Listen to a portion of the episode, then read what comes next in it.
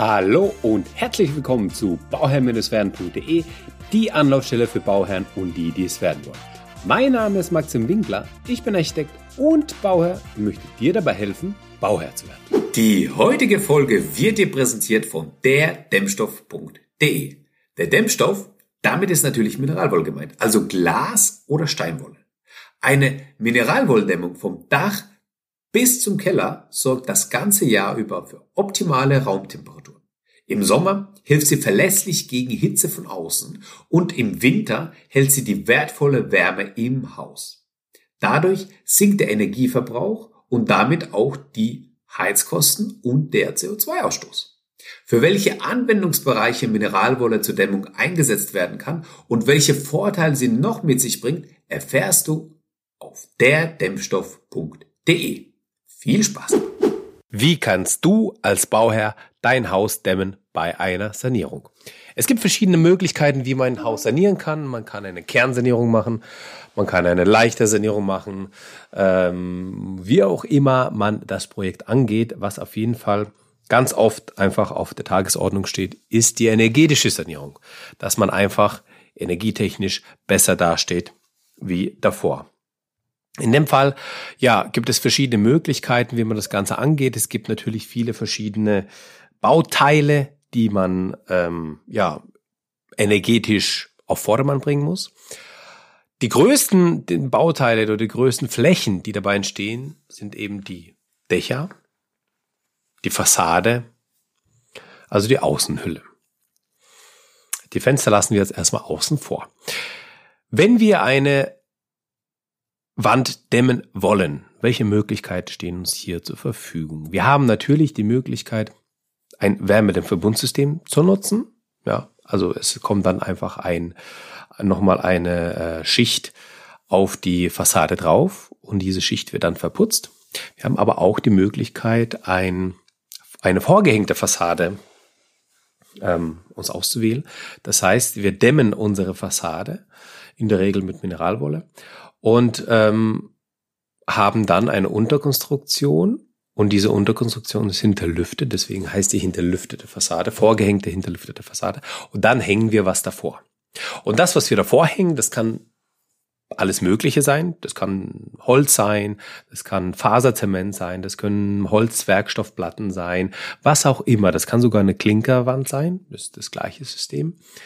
Ähm, es geht einfach nur darum, dass man außen eine Schicht hat, ja, eine, eine Fassadenschicht hat, die ähm, unseren mechanischen Schutz bietet.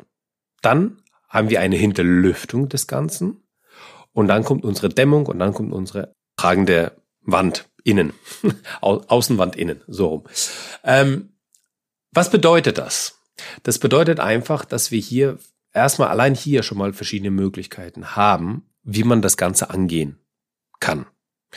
Jetzt gibt es nochmal den Sonderfall und der kommt relativ selten vor, aber der darf vielleicht auch nicht unerwähnt äh, bleiben. Und zwar ist es eine Innendämmung.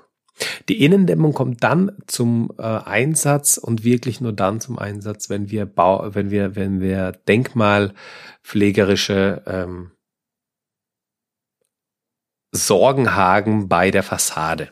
Ja, also wenn die Denkmalpflege uns auferlegt, dass wir die Fassade so wie sie ist nicht verändern dürfen. Das sind dann ganz oft einfach Sandsteinfassaden, die ähm, ja einfach äh, unter Denkmalschutz stehen, die dann einfach nicht verändert werden können. Der kann die, die kann nicht einfach mit einem mit einer Wärmedämmung verkleidet werden und gut ist, sondern die muss so bleiben, wie sie ist. Und da muss man sich genau damit auseinandersetzen und genau überlegen, ob eine Innendämmung sinnvoll ist.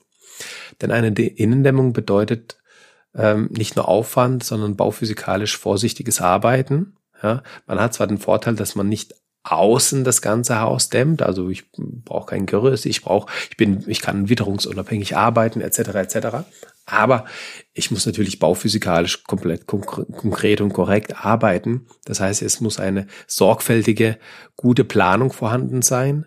Ähm, es muss nicht nur der Architekt involviert sein, sondern auch ein Bauphysiker, der die ganzen Schichten richtig berechnet und die Ausführung muss stimmen. Das heißt, eine Bauleitung vor Ort äh, ist unabdingbar mit einem Architekten. Die Handwerker müssen sorgfältig ausgewählt sein, damit die auch die Arbeiten ähm, gut ausführen können.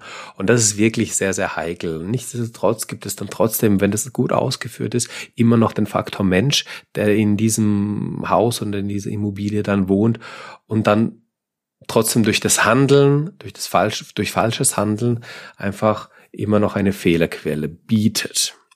Und deswegen vermeide ich, soweit es geht, also wenn es gar nicht geht, ja, aber soweit es geht, immer eine Innendämmung. Also das sollte wirklich das Letzte sein, was man aus dem Repertoire zieht. Ja.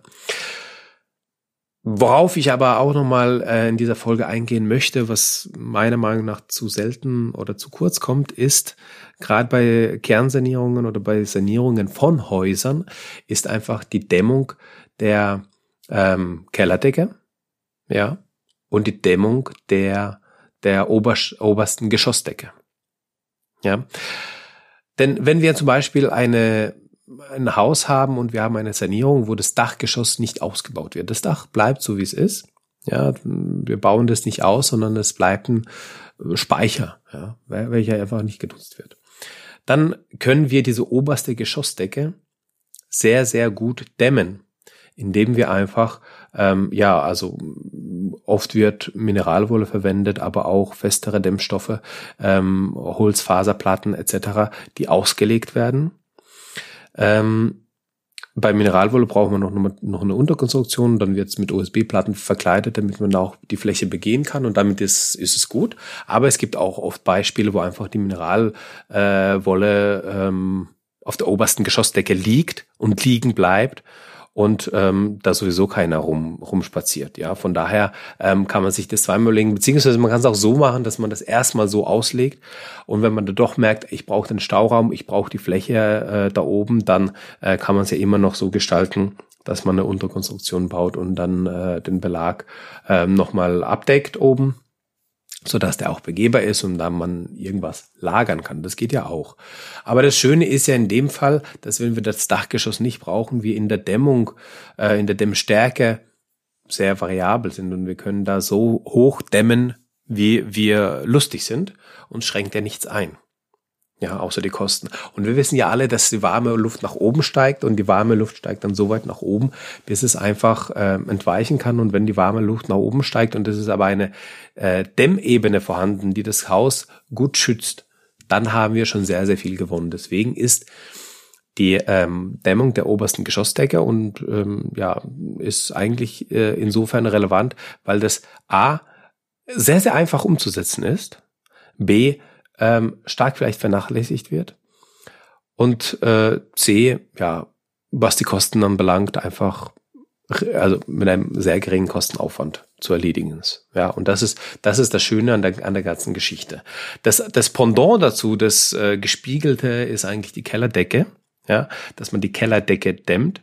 Das ist äh, bisschen aufwendiger. Ja, man muss da ein bisschen mehr Sachen beachten, weil die Kellerdecke ähm, kann ja dann nur von unten gedämmt werden, während die äh, oberste Geschossdecke von oben einfach, die, also die, die Dämmung wird einfach ausgerollt oder ausgebreitet auf die Fläche und schon, schon ist es erledigt, ja. Die Schwerkraft tut das alles, tut den Rest.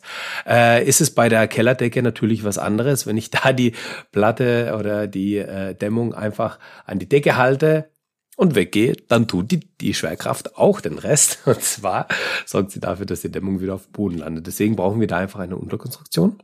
Die Unterkonstruktion kann entweder mit, ähm, also mit den klassischen ähm, ähm, Gipskarton-Unterkonstruktionsschienen äh, sein, ja, wo man die Decke einfach neu macht, kann aber auch eben Holz ähm, aus, aus Holz sein.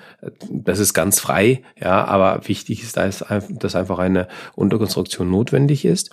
Und wichtig sind auch dann in dem Fall die äh, Bauteile, ähm, wie zum Beispiel der Kellerabgang.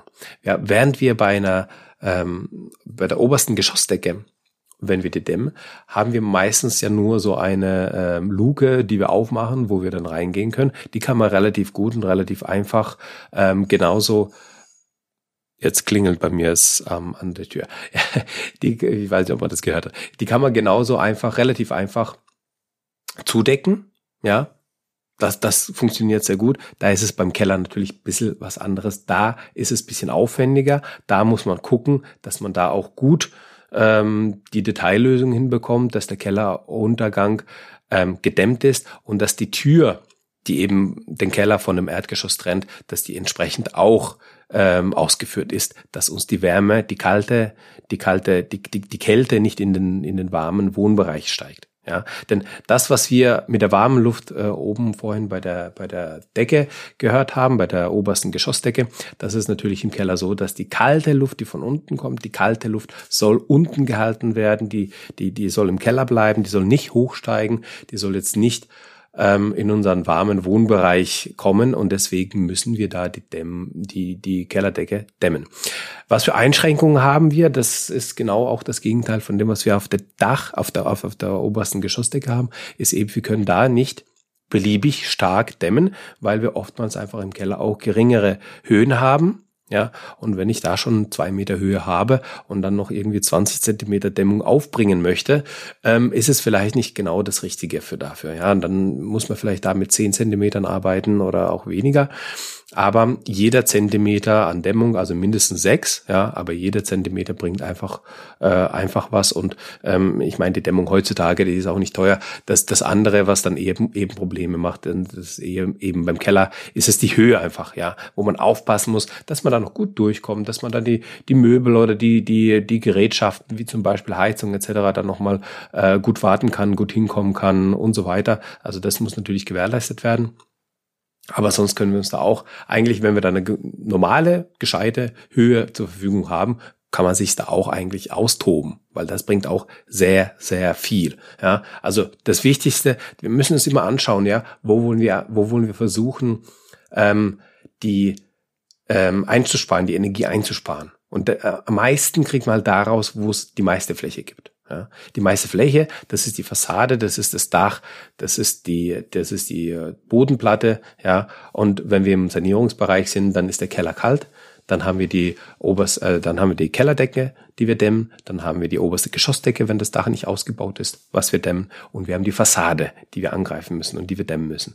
Und wenn wir das in Form gegossen haben, wenn wir das richtig schön gedämmt haben, wenn da nochmal gute Fenster dazu kommen, dann haben wir die Fassadenfläche, die Hüllfläche schon sehr gut organisiert. Natürlich die Türen etc., das äh, schließe ich jetzt mal mit Fenstern mit ein. Ähm, dann haben wir die Fassadenfläche schon gut gedämmt. Dann steht man schon sehr, sehr gut da. Und alles andere, was kommt, Photovoltaikanlage, ähm, die, die Heizung, das Heizsystem an sich, das sind ja einfach andere Aspekte, die einfach auch bei der Energie ähm, ähm, eine Rolle spielen natürlich. Aber die Dämmung, ähm, das ist in meinen Augen einfach das Wichtigste, ist einfach die Fassade, die wir haben oder allgemein äh, gesprochen die Hüllfläche, die wir haben. Und die muss natürlich gut gedämmt sein. Ja, und das ist das nochmal, also mein Anliegen dieser Folge ist einfach nochmal zu schauen, ob wenn du jetzt eine ähm, Sanierung planst, eine Kernsanierung planst, dass du auch wirklich, ähm, also ist es tatsächlich nötig, das Dach auszubauen? Vielleicht mache ich das lieber in 10, 15 Jahren, wenn ich tatsächlich die Fläche brauchen, brauchen sollte. Ja, weil das ist wieder etwas, das ist ein spannendes Thema, by the way, weil ähm, ganz oft die Bauherren dann ein, ein Bestandshaus kaufen. Erdgeschoss, Obergeschoss ist eigentlich von der Fläche vollkommen ausreichend. Ja, man will aber doch das Dachgeschoss nochmal ausbauen. Und die, die Energie, die da reingesteckt wird, ähm, ist teilweise auch nochmal einfach hoch. Und da frage ich mich, wäre es vielleicht nicht sinnvoller, das zwar so zu genehmigen mit dem ausgebauten Dachgeschoss, wenn man sowieso eine Genehmigung brauchen würde, ähm, um dann einfach auch alles vorzusehen. Also das heißt, die Steigleitungen hochzuziehen, dass ich Wasser, Abwasser, Strom habe, ja, ähm, und Heizung, ähm, aber das Ganze nicht zu nutzen, ja, sondern eben die oberste Geschossdecke zu dämmen. Und wenn ich dann tatsächlich den Bedarf bräuchte, den ich jetzt nicht habe, dann kann ich das ja immer noch in 10, 15, 20 Jahren machen. Aber die Wahrscheinlichkeit ist auch sehr hoch, dass ich das gar nicht brauchen werde. Und dann spare ich mir das Geld natürlich auch ein. Ja, ähm, das heißt, man lässt sich das Potenzial ein bisschen offen, das Ausbau des Dachgeschosses, aber man setzt es halt nicht ein. Und das finde ich schon sehr, sehr smart und ähm, oftmals auch vollkommen ausreichend, dass man Erdgeschoss, Obergeschoss hat und das Dachgeschoss lässt man einfach so, wie es ist und dämmt vernünftig und gut die oberste Geschossdecke. Und damit haben wir energetisch wieder einen sehr schönen Standard. Und wir haben immer noch unser Potenzial in dem Haus stecken. Ja. So, ich hoffe, ich konnte an, mit, an dieser Folge aufzeigen und mit dieser Folge aufzeigen, ähm, was für Möglichkeiten es gibt und äh, wie, wie, wie es mit der Fassadendämmung oder mit der Hausdämmung an sich zusammenhängt. Und ähm, wenn du noch weitere Fragen hast, dann schreib mir gerne an info@bauherr-werden.de. Ich freue mich drauf auf Fragen und Anregungen und Wünsche. Ansonsten wünsche ich dir nur das aller, allerbeste bei deinem Projekt Eigenheim und immer dran denken, um Bauherr zu werden, schau rein bei Bauherr Münzwerden. Ciao, dein Maxim. Vielen Dank noch einmal an unseren Sponsor, der Dämmstoff.de. Dort gibt's alle Infos und Tipps zum Thema Dämmen mit Mineralwolle. Den Link dazu findest du in den Show.